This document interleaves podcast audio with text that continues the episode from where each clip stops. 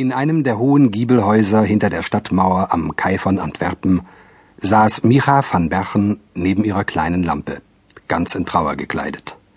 Die Tochter des Weiland so reichen und angesehenen Kaufmanns Michael van Berchen. Wie wenn ein Sack voll neu geprägter Goldstücke ausgeschüttet wird, so klang vor 15 oder 20 Jahren die Firma van Berchen und Norris jedermann ins Ohr. Eins der reichsten Häuser des reichen Antwerpens repräsentierte diese Firma. Auf allen Meeren schwammen ihre Schiffe.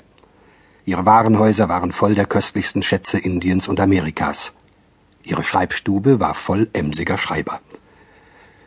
Ja, vor 20 Jahren hättet ihr auf der Börse oder im Hause der Osterlinge der großen Hansa-Niederlage nach der Firma van Berchen und Norris fragen sollen. Wahrlich, guter Bescheid würde euch zuteil geworden sein. Nun aber war Johann Gerdes Norris längst gestorben zu Amsterdam. Und vor 14 Tagen war ihm zu Antwerpen sein ehemaliger Kompagnon in das Grab gefolgt. Als Bettler. Hättet ihr jetzt an der Börse oder im Hause der Hansa nach der Firma van Berchen und Norris gefragt, man hätte euch eure Frage vielleicht mehr als einmal wiederholen lassen und dann den Kopf geschüttelt. Wer kannte jetzt noch die Firma van Berchen und Norris? Nur die ältesten Kaufleute und Makler wussten sich ihrer noch zu erinnern. Wie war das gekommen? Die Antwort darauf ist leicht zu finden. Als das Haus van Bergen und Norris in seinem höchsten Glanze strahlte, regten sich tätig zweimal hunderttausend Einwohner in den Mauern von Antwerpen. Jetzt waren dieselben auf 80.000 zusammengeschmolzen. Genügt euch das? Werfen wir einen Blick zurück in die vergangenen Tage. Das war am 20. August des bösen Jahres 1585. An diesem Tage hielten die Reformierten ihren letzten Gottesdienst in der Kathedrale. Nach der Kapitulation, welche die Stadt mit ihrem gewaltigen Dränger, dem Prinzen Alexander von Parma, abgeschlossen hatte, sollte am folgenden Tage der Katholizismus wieder Besitz nehmen von dem Heiligtum unserer lieben Frau, das er so lange den Ketzern hatte überlassen müssen. Es war ein feierlicher, seltsamer Augenblick, als nun an diesem 20. August nach der letzten protestantischen Predigt die Tonwogen der protestantischen Orgel verrollten. Eine tiefe Stille trat ein. Das Volk saß mit gesenkten Häuptern und betete leise und brünstig. Dann aber brach es aus. Ein Ton, halb Seufzer, halb unterdrückter Wutschrei, langhallend, Schmerz und Ingrimm. Ein Rauschen entstand, von den Sitzen erhob sich die Versammlung und stürzte wild und wirr gegen die Kirchentüren, gegen die hohen Portale, welche der katholische Teil der Bevölkerung bereits umlagerte.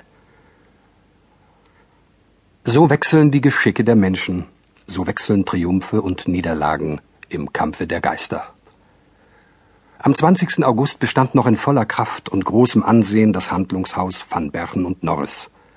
Am 27. August löste sich die Firma. Alexander Farnese zog mit großem Pompe in die gewonnene Stadt ein. Jan Gerdes Norris verließ sie mit seinem zehnjährigen Söhnlein und vielen anderen, welche die spanische Gewalt nicht ertragen wollten. In der Stadt zurück blieb Michael van Berchen mit seinem sechsjährigen Töchterchen. Jeder der beiden Kompagnons handelte nach seinem Charakter. Der starkmütige, zornmütige Norris und der ängstliche, weiche van Berchen. Der eine trotzte dem Verhängnisse, solange es ging, und wich, als der Kampf entschieden war, an dieser Stelle, um ihn anderswo wieder aufzunehmen. Der andere beugte sich den Verhältnissen und litt schweigend, was er nicht zu ändern vermochte. Doch das ist lange vorüber.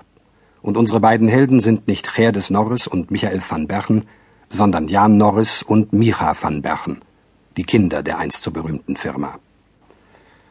Ein Paar sollten Jan und Micha werden, hatten die Väter und Mütter unter sich ausgemacht, als die große Firma van Bergen und Norris noch stand. Als die Kapitulation zwischen dem Prinzen Alexander und der Stadt aber unterzeichnet wurde, zerriss in seinem Sinn Jan Gerdes Norris den Vertrag über das Hochzeitsbündnis seines Söhnleins mit dem Töchterlein seines Kompagnons Michael van Bergen. Die Ehefrauen der beiden Handlungsherren waren damals bereits beide tot. Die Jahre sind vergangen. Tot ist Johann Gerdes Norris, Tot ist Michael van Berchen, nachdem sein Reichtum vergangen ist wie Schnee an der Sonne. In ihrem Stübchen hinter der Mauer am Kai zu Antwerpen saß Micha in ihren schwarzen Trauerkleidern. Ein wunderholdes Jungfräulein, noch gar bleich von den langen Nachtwachen am Bette ihres sterbenden Vaters. Sie spann. Ihre Augen waren voll Tränen und ihr Herz voll unausgeklagter Schmerzen und Sorgen. Seit dem Tode ihres Vaters war das arme Kind ganz einsam in der großen Stadt, in einer so wilden Zeit, wo die Schwachen fast rechtlos jeder Unterdrückung, jedem Übermute preisgegeben waren.